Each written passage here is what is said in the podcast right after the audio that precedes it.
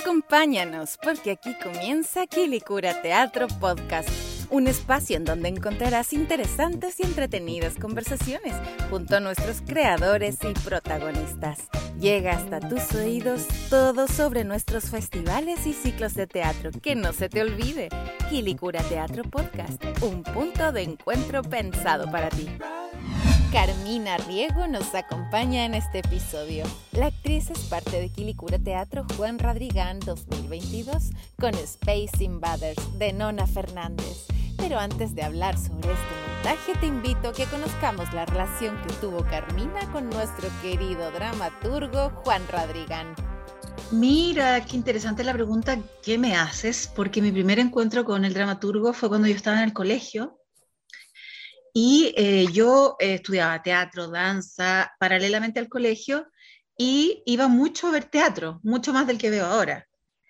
Y fui a ver eh, en el barrio Las Tarrias, lo que hoy día es una casa como donde hay boutiques, qué sé yo, frente a la Plaza Muleto Gil de Castro, se llamaba Centro Cultural Mapocho. Fue como el primer centro cultural Mapocho.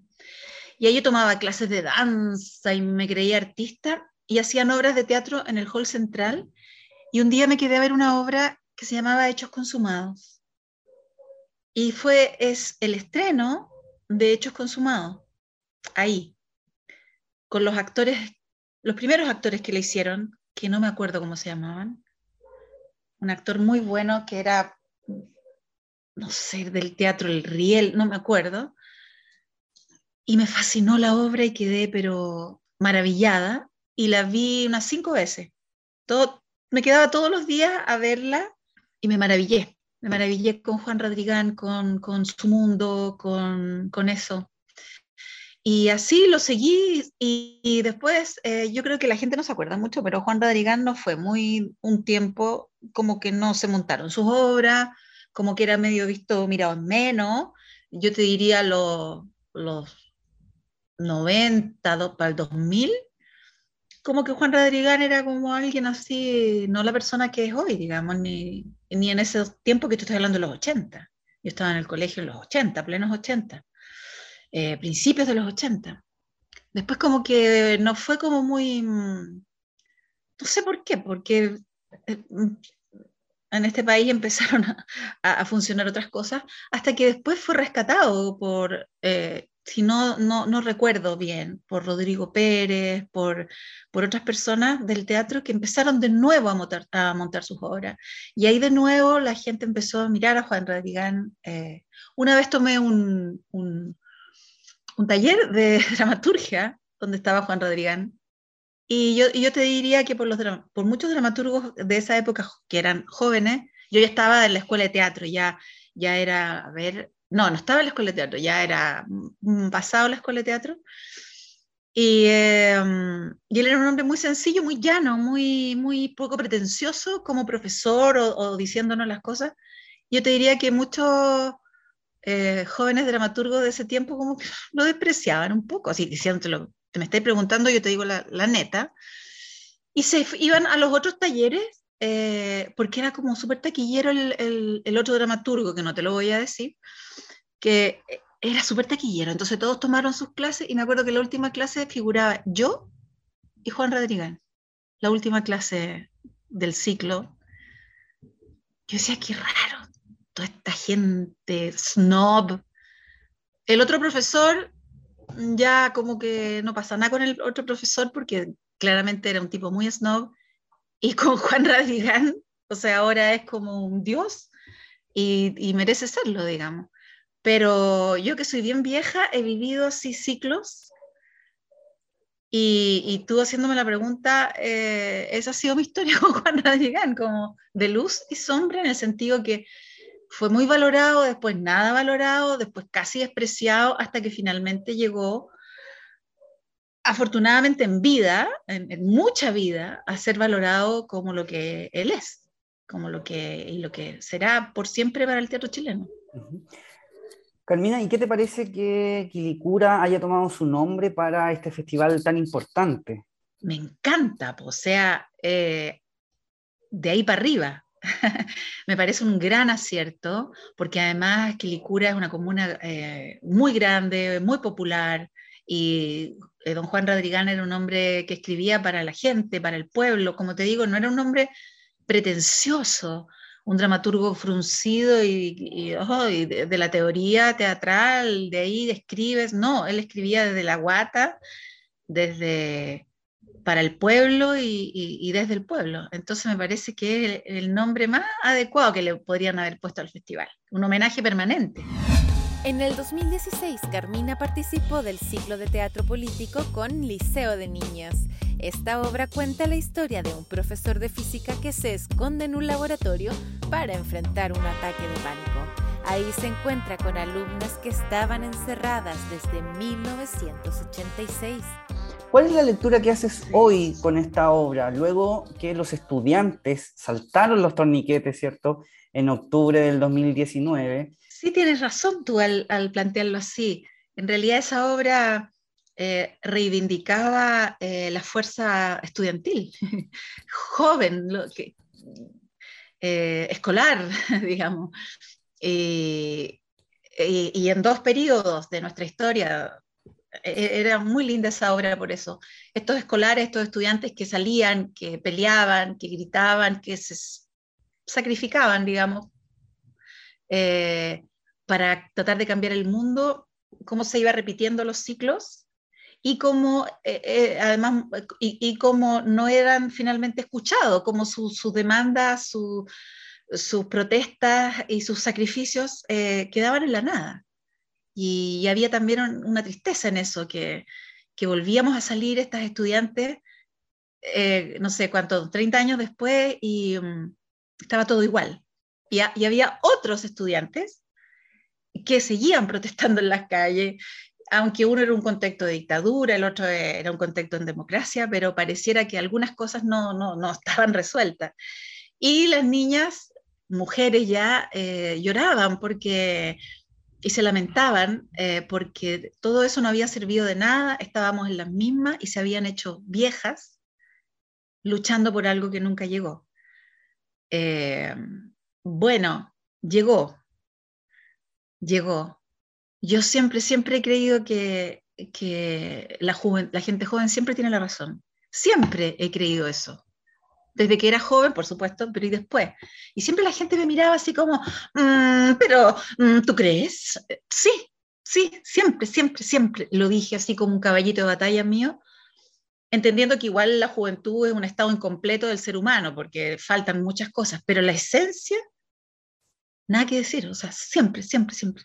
Era una obra hermosa, hermosa, hermosa, en que con mis compañeritas, imagínate, había gente que nos decía, oye, son más creíbles cuando tienen 17 años que cuando se vuelven eh, a, estar viejas, porque yo creo que, no sé, ese espíritu que, que, encarnamos e, era ese espíritu de la juventud, eh, era el que más nos identificaba en realidad el, tener 17 años eternamente para esas cosas, no para otras. Pero me los mejores recuerdo además que con ese equipo sigo trabajando, hemos hecho muchas cosas, son los mejores compañeros y los mejores artistas que hay. Carmina también fue parte de El Taller de Nona Fernández, en donde interpretó a Cassandra. La obra está inspirada en los talleres literarios de Mariana Callejas, escritora y agente de la DINA un verdadero anti-homenaje. Bueno, yo creo que esa obra de la nona eh, es también muy importante en el teatro chileno, porque esto, vamos a cumplir 10 años con el taller. Eh, y, en ese momento, las obras que trataban estos temas políticos y estos casos tan dramáticos, eh, todavía tenían un tono grave, totalmente lógico que así sea. Sin embargo, la nona le dio una vuelta en que se podía reír uno, reír. En este caso, eh, pegaba muy bien porque en el fondo ella quería mostrar a los personajes, ella y después el director, estos personajes del taller de Mariana Callejas como unos imbéciles, unos ridículos, unos snobs, esto que te estoy diciendo yo, estos snobs que no querían ir al taller de Juan Rodrigán y que preferían ir al taller del tipo que estaba como de moda, igual. Entonces tú esa gente son unos estúpidos y había que tratarlos como estúpidos. Y eran estúpidos y los encarnamos desde ahí. Entonces, que eso diera risa, bueno, obvio, ¿cómo no iban a ser idiotas? Gente que iba a hacer un taller literario, tomar pisco sour, a, a sentirse artistas, cuando en el piso de abajo estaban torturando gente. ¿Cómo no pensar? ¿Cómo no, no? O eran eh, estúpidos o, estaban mintiendo. Como que la nona se quedó con la opción de que eran eh, intrínsecamente idiotas. Y, y eso en la creación se fue potenciando y nos fuimos, claro, viendo que por ahí había una beta, porque finalmente a la obra igual llega la tragedia al final y te golpea, parece mucho más fuerte. Y además tú también, el público se veía reflejado en nuestras propias idioteces, que nosotros también, yo también soy idiota, digamos. Entonces tú te vas riendo y dices, ay, qué idiota, cómo nos vio, cómo nos está dando cuenta. Mi personaje, ponte tú, Cassandra dice en un momento, ay, pero ¿por qué la Dina iba a querer asesinar a alguien? Ay, ¿por qué? Entonces tú te ríes porque todavía hay gente que piensa eso todavía hay gente que cree que, los detenidos desaparecidos... Eh, tú ves cómo ha florecido el pinochetismo y, todo ese discurso y, claro, políticamente correcto, todo el mundo dice, no, claro, los derechos humanos, sí, pero hay gente que no le interesan los derechos humanos. Creen que, todo se justifica por la paz y el orden, ¿me entiendes? Entonces, eh, nosotros la opción fue reírnos de eso y y estúpido tras estúpido y tras estúpido. O sea, siguen siendo ridículos, por no decir crueles, insensibles, indolentes, psicópatas. Sigue habiendo gente que piensa lo mismo y que actuaría de la misma forma y que actúa de la misma forma en el mismo horror. Entonces, eh, yo creo que marcó ahí una, un antes y un después, ¿ah? de, después como que siguió esa escuela de, del humor negro frente a estos temas. Y bueno, ahora cumplimos 10 años del taller y estamos pensando eh, cómo celebrarlo. Y obviamente hay que celebrarlo con una temporada, pero necesitamos que alguien nos se, integre a ese sueño también y que, y que quiera con nosotros celebrar los 10 años del taller. Así que, y me acuerdo de la función de Quilicura del taller, fue preciosa, fue una de las mejores funciones que hemos tenido. Fue un público maravilloso que lo entendió todo, que se rió con nosotros, que sufrió con nosotros. Eh, fue una función muy linda en Quilicura, me acuerdo. En el 2018, Carmina fue parte del homenaje a Juan Radrigán, que cerró la edición con una selección de textos de Pueblo del Mal Amor, realizada por su hija Flavia Radrigán. En el montaje se incluyó la participación de dos actores de nacionalidad haitiana y la traducción del texto al creol, dado que el montaje se presentó con subtítulos para la comunidad haitiana. Bueno, fue súper bonito, fue fantástico, fue fantástico eh, la integración de, los actores haitianos, eh, el elenco, una vez más, un elenco humanamente y artísticamente de nada que decir, un honor y fue muy, muy, muy bonito y muy, em, y muy eh, contingente, digamos. O sea, estábamos hablando de, algo escrito hace años y, era tan, eh, eh, tan, tan real y además con, la realidad de Quilicura, con tantos migrantes. Entonces fue una experiencia súper súper buena que fluyó fantástico. Y vimos después otras funciones, no me acuerdo bien, pero quedé ahí con el, con el gusto a poco, porque se presentó incluso un proyecto para, para montarlo que no fuera una lectura dramatizada, porque era una lectura dramatizada, sino que pudiera ser un montaje y con el apoyo de Quilicura y todo, pero finalmente no se consiguió, no se consiguieron los fondos, no, no se ganaron los concursos que había que ganar y yo creo que habría sido un bonito trabajo hacerlo completo, realmente la obra completa, ya no como lectura dramatizada. Pero después de eso, yo tuve la oportunidad de compartir con actores haitianos en distintas otras cosas, fíjate, eh, en televisión, y me sigue tocando permanentemente cada vez más integrado, y me sigue tocando eh, con actores haitianos, con compañeros venezolanos, colombianos, ya ha ido haciendo como, ya, ya, ya haciendo una cosa integrada, ya como que nos vamos integrando cada vez más, por lo menos en, la, en las comunicaciones, en la, en la cultura, en el teatro, eh, yo espero que también sea cada vez más, porque porque eso es lo que somos y eso es lo que tenemos que representar en el escenario. Como compañeros de trabajo son maravillosos. Los inmigrantes aportan alegría, eh, otros colores, y los haitianos en particular, que me han tocado más, fíjate, son personas en general extraordinariamente educadas, de una disposición fantástica, eh, de una ternura, no sé qué tienen los haitianos, que tienen una ternura, eh, bueno, los que yo he conocido, los que llegan a actuar, eh, muy, como te digo, muy educados, gente muy ubicada, gente muy sana, súper buenos compañeros, pero súper buenos compañeros. Tuve un compañero en esta obra Infierno que jovencito, ahora está en Miami, mi amigo. y, y, durante todo, desde el primer ensayo hasta la última función, un cielo, porque tú al menos ve, le puedes ver el lado oscuro a la gente cuando compartes harto con él, pero él todavía no le conocí su lado, su lado B, un compañero extraordinario, siempre aprendiendo. Así que yo tengo la mejor opinión de, de ellos y ahí fue la primera vez creo que, que estuve con actores haitianos compartiendo escenario. Así que también fue una experiencia súper buena por eso. En el 2020, Carmina estuvo en el montaje Medusa, que se presentó en el Centro Cultural de Quilicura.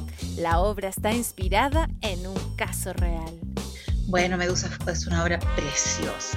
No, realmente es como de las obras que yo me recuerdo con más cariño por primero trabajar con mis amigas, ese trío que hasta el día de hoy sigue siendo un trío de amigas, y por la oportunidad que nos dio Quilicura, el verano del 2020, ¿no es cierto? Eh, de, porque no habíamos estado con Medusa en Quilicura. Entonces, eh, eh, la, remontamos para Quilicura. Nunca la hemos dejado de hacer, pero, pero sí tuvimos que, que repararla un poquito y, y, fue una función preciosa, salió súper bien. Nosotros pensamos que a lo mejor nos íbamos a equivocar y qué sé yo, pero Quilicura nos había esperado con tanto amor para que la hiciéramos que, que fue un acto, un momento de cariño así eh, súper recíproco. Salió muy bien la función, fue una función muy bonita. Y bueno, ese, ese es eh, una obra muy bien escrita de Jimena Carrera. Es una obra además sencilla de hacer porque son tres personajes. Y sabes tú que es una obra que, que de hace tiempo ya que se hace en las escuelas de teatro se ha hecho en el extranjero, eh, se hace en las escuelas de teatro cuando hay cursos de niñas, con muchas mujeres se hace porque es un ejercicio de actuación, que solo es actuación. Y claro, también recrea un eh, momento de eh, una historia de dictadura, de tres mujeres que se convirtieron de ser torturadas en Villa Grimaldi, de ser muy apaleadas, muy, que, las, quebraron y entonces se convirtieron en delatoras y trabajaron para la CNI, pero en condiciones muy, muy pobres, o sea, no es que se hicieron millonarias, sino que eran condiciones muy paupérrimas. Es una historia extraordinaria que también dio pie a, otras obras, a otros productos audiovisuales. Esa historia que rescató Jimena Carrera después fue, no por ella, sino que por otros compañeros actores o artistas, fue retomada para hacer otros producto, otras producciones. Y el otro miedo que yo tenía, eh, porque esa hora sí que es, cumpliríamos 12 años, creo. Siempre uno piensa que está muy vieja, que ya no es la misma persona. Entonces uno dice, ¿me quedará el papel para esto? ¿Me, ¿Seré capaz de hacer todo? Y, y, no, pues nos dimos cuenta que la obra estaba ahí así, la teníamos en el cuerpo. Eso es muy bonito cuando uno se da cuenta como actor que una obra que, que has dado mucho, sí, que has hecho mucho, está en el cuerpo para siempre para siempre está en, el cuerpo. Es cosa de retomarla y, claro, y era, la preparamos para, para esa función de Quilicura, para ese día. Entonces no teníamos más funciones, cosas que llegara a Quilicura como más rodada. No, ensayos y eso. Y salió perfecta, salió maravillosa. Greta fue presentada en Cancha Colonia en Quilicura Teatro Juan Radrigán 2020 es la historia de la relación de una madre y sus hijas con una ballena. Aquí Carmina interpretó a Yubarta. Es difícil como de partir de dos, ya, vamos a juntar esto con esto. Y, ahí está el trabajo maravilloso de la dramaturga, que es capaz de, hacer teatro con alguna cosa que, que se le solicita. Queremos llevar un tema científico al teatro, es, ahí está la pericia de los dramaturgos que, son, que es capaz, fue capaz Jimena de inventar, un, crear un drama familiar eh, a raíz del tema de las ballenas, eh, de la conservación y conocimiento de las ballenas que están necesarios sobre todo en un país como Chile que tiene tantas ballenas y hay tanto por, descubrir sobre ellas que son tan misteriosas y tan maravillosas. Son... Y Jimena lo hizo muy bien eh, y lo que a mí me quedó de eso fue que lo hizo a través del, del tema de la maternidad. Las ballenas son como unas muy buenas madres, digamos, conocía como muy buenas madres, eh, no dejan a sus cachorros hasta que tienen como tres años, así, y les enseñan y, los defienden y son animales muy inteligentes. Y, hizo el paralelo con una historia de una madre y sus hijas que no había, por el contrario, no había sido muy buena madre en términos convencionales. Las hijas tenían muchos muchos reproches que hacerle a esta madre. Y paralelamente corría la historia de una ballena que vara una noche. ¿Por qué vara una ballena? Y, hay preguntas y respuestas sobre la ballena y sobre esta familia.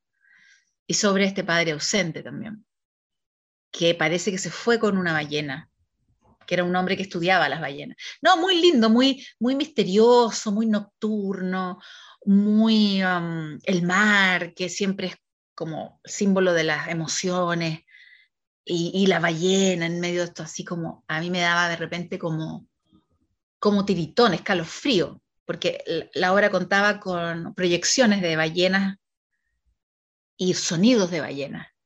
Mi personaje estudiaba mucho el sonido de las ballenas. Y me daba como escalofrío, y al recordarlo me da un poco de escalofrío. Y yo tenía un monólogo donde hacía ese enlace entre la, su historia como hija con su madre y su admiración por la madre ballena. O sea, ojalá haber tenido una madre ballena. Era muy muy escalofriante para representarlo. Eh, y también me acuerdo que fue una función muy linda, así es que en Quilicura las funciones son, son siempre muy lindas porque el público es un público ya a esta altura, un público exquisito para ver teatro, o sea, un público que sabe de teatro, que exige y, además súper receptivo, súper receptivo. Todo, lo que tú le das con cariño, él te, lo devuelve con tres veces más cariño. Entonces, eso sirve para uno ir haciendo la función, porque uno cacha todo lo que pasa en el público. A lo mejor el público no sabe, pero uno sabe, así como ellos te ven, uno no necesariamente los ve, pero uno los siente. A veces los ve un poco, pero los siente. Entonces, los públicos también tienen su carácter, tienen su performance, digamos. Entonces, en la medida que el público es receptivo y, y está contigo, uno va haciendo la función más linda. ¿Te fijas? Eso, es lo lindo del teatro presencial, que afortunadamente este año vamos a volver con teatro presencial, que es lo que yo sé hacer y lo que me gusta hacer. a mí la cosa como de la cosa digital y no, no, no, no, no, no, no sé, tendría que aprender mucho y pasar muchos años haciéndolo para llegar a, a quererlo. Digo yo a través de Zoom, ¿ah? porque no, no es el cine ni la tele, sino a través de un computador, actuar. No es una cámara siquiera, es un computador. Entonces, súper para mí, súper difícil, pero ya estamos de vuelta y, y a seguir. Pues. Carmina, este personaje, eh, Yubarta, era lesbiana. ¿Cuál es la justificación del personaje? O sea, ¿cómo, ¿cómo se integra el que seas lesbiana a esta obra? Para que no quede solo en una anécdota, ¿cierto? ¿Cómo lo justificarías tú? Claro, eh, yo creo que está dentro de, las cosas no dichas de esa familia. Es una familia que tiene como muchos secretos. Hay un gran secreto que es por la desaparición del padre. Si se fue, si se murió, ahí hay un misterio. Entonces eso es un poco eh, la, la, orientación sexual de Yubarta, que es el personaje que yo hacía, eh, tiene que ver con eso, con los grandes secretos guardados, con que es una familia que no se sabe decir las cosas, con que Yubarta eh, a su propia familia no le ha dicho esto, incluso ella misma parece que no, sabiendo que, esa es su orientación sexual, ella como que se ha negado un poco a, vivirla con libertad. Es un poco es el repertorio de los secretos guardados en esta familia. Entonces, un secreto más es este, y que es una situación que se vive también en muchas familias, que, que siendo una cosa tan natural, sea uno de los secretos de repente mejor guardados de una familia o de una persona frente a su familia, que debiera ser su primer lugar como de, confianza y de identidad. Eh, resulta que la familia termina siendo como, como el lugar más represivo para vivir este tipo de cosas que son totalmente naturales. Entonces, eso también estaba en la... Yo diría que cada hija tenía un secreto. La madre tenía un secreto. Vivir el, secreto es lo peor que le puede pasar a, una familia. Y, ese era un poco el conflicto de la obra que se destapaba con la presencia de esta ballena que es la madre que todo lo contiene, ¿no? que es la madre que, que quiere a sus cachorros como sea. Eh, ese era el contrapunto. Lucía está inspirada en el imaginario de la mujer del dictador. Es una obra escrita por la dramaturga Jimena Carrera. ¿Qué lectura le haces a esta obra luego de la muerte de Lucía, cierto? Eh, y justo cuando se cerraban las campañas presidenciales. Bueno, yo tomé la muerte de Lucía ahora, digamos, la, verdadera, eh, como un signo positivo. Yo, yo al tiro dije, no, esta cuestión es un signo, un gran signo, un gran eh, señal de término de un ciclo completo porque bueno, igual siguen los caballeros que participaron en la dictadura participando hoy día activamente en, hasta en la convención, pero eh, sí, esto es un gran, una gran señal que se acaba una etapa y empieza otra. Y me acuerdo que la función de Quilicura fue, fue difícil, esta, esta sí que la recuerdo difícil, porque siendo un monólogo, o casi un monólogo, porque hay otro personaje que participa, era un lugar muy grande, pues era esta cancha, entonces era como, ¡ah! gigante y como que se volaba todo porque ese día había como un viento terrible. Y, y nada, pero el público, como siempre, el público estaba más, más tranquilo que yo. y fue una bonita función también, pero fue, fue con dificultades para mí. Y bueno, yo creo que también habría que hacer un, como un, volver a esa obra, retomarla a raíz de la muerte de Lucía, pero claro, fue también una obra importante para mí, también hecha con amigos del alma. Y, claro, he, tenido, era una obra como de humor, más de humor negro, más de humor negro. Y claro, fue un desafío súper importante también. Y también pasó por Quilicura. Yo, le daría otra vuelta a esa obra ahora con la muerte de ella. Eh, no sé por qué, pero es distinto cambian las perspectivas. Tal vez yo, ahora con la muerte de ella le daría más duro a lo mejor. Eh, no lo sé, no, no, es una pregunta porque es una obra eh, grande, importante, entonces, ahora tal como está, yo creo que también sería muy bueno eh, retomarla. cambia la perspectiva, cambian las miradas con la gente cuando está viva, cuando está muerta, cambia un poco la mirada. Yo creo que habría que darle una vuelta y sería súper interesante ahora hacer Lucía. El pasado 8 de enero en Cancha Colonia, Carmina fue parte de Quilicura Teatro Juan Radrigán 2022 con Space Invaders, escrita por Nona Fernández y dirigida por Marcelo Leonard. El montaje está inspirado en el caso de Goyados. Mira, primero decir, porque es importante, porque también puede estimular eh, a la gente, al público, a que lea eh, la novela de Nona Fernández. Eh, esta obra es una adaptación de la novela, una novelita corta que se llama Space Invaders, de Nona Fernández, una novela preciosa, preciosa, preciosa, porque es recuerdos de, mm, del colegio, recuerdos escolares, que se enlazan con esta historia de los degollados. Está basada la novela y por tanto la obra en, la, vida, eh, o sea, en una experiencia vivida por la nona y sus compañeros de curso. Efectivamente, ellos tenían una compañerita que dejó de asistir al liceo después de que se, que se encontraron a los culpables del caso de Gollado. Y, o sea, después del caso, del, del crimen, digamos. Y eh, esta compañerita después la vuelven a, saber de ella porque hay una noticia en la televisión, cuando todos tendrían, todos estos compañeros de colegio tendrían unos 22 años, de una mujer que fue asesinada por su pareja, un carabinero, que la asesina eh, en su trabajo con, no sé, varios tiros, un femicidio. Y es esta misma niña que había sido hija de uno de los responsables del caso de Goya. O sea, es una historia trágica la de la, de la niña, la del el personaje estrella. Y es recordado con retazos de recuerdos de infancia por este grupo de, compañeras. Eh, entonces el primer desafío era una adaptación de la novela, que es otro lenguaje al lenguaje teatral. Ese fue el primer desafío. Eh, el segundo desafío fue sobrevivir a, la pandemia, porque esta obra se empezó a ensayar el 19, el 2019. hicimos varias cosas, entre ellas hicimos una lectura dramatizada en Quilicura para estrenarse ya en marzo, abril. Y se nos vino todo lo que se nos vino. Y empezamos a ensayarla eh, con, el, con la revuelta social. Ahí empezamos a ensayar. Era bien, bien, bien extraño todo lo que le pasó a esta obra y sobrevivió gracias a, nuestros patrocinadores, digamos, entre los que está el Festival de Quilicura, importantísimo patrocinador, en todo sentido, ¿ah? no solo económico, sino que como de, de, fuerza, así como de siempre, siempre creer en el proyecto.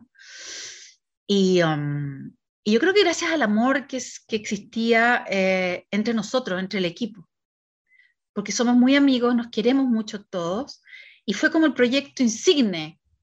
Fue el proyecto, yo creo que a todos, como que sobrevivió a todo. Y siempre con pequeñas cosas, con una lectura, con un recuerdo, con algo.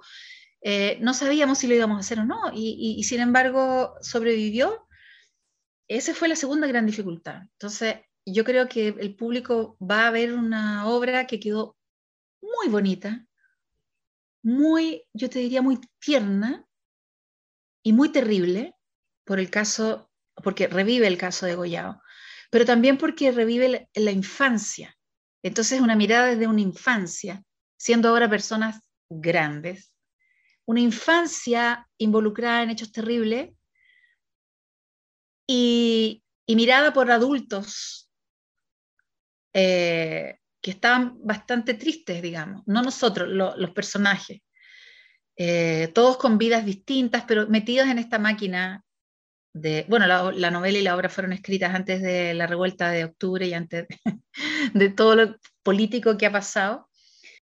Entonces, como que una obra, claro, que fue bien triste tener que dejarla, pero al retomarla también nos hemos dado cuenta que ha estado como macerándose, macerándose, y hoy en día sale con una fuerza súper grande, es una obra muy bonita, muy entretenida, porque tiene episodios también de recordar cosas lindas de la época escolar de estas mujeres. A mí me sirvió, yo lloré, yo lloro, todos los, los dos años de pandemia los lloro en la obra. Entonces, como todo muy, muy, muy armónico, porque también lloramos la dureza de la vida, también lloramos la dureza de los acontecimientos que se van sucediendo y que nos van sorprendiendo en la vida. Y también nos alegramos, también hay un, hay un como que después del, de todo sale un poquito el sol. ¿Qué valor tiene para ti que se desarrolle en una comuna eh, fuera del centro de Santiago como lo es Quilicura? Bueno, me parece que ese es uno de sus grandes, eh, de sus grandes valores y de sus grandes aportes. Eh, yo creo que todas las comunas debieran tomar el ejemplo y, tener grandes festivales en, sus comunas, llevar eh, cosas buenas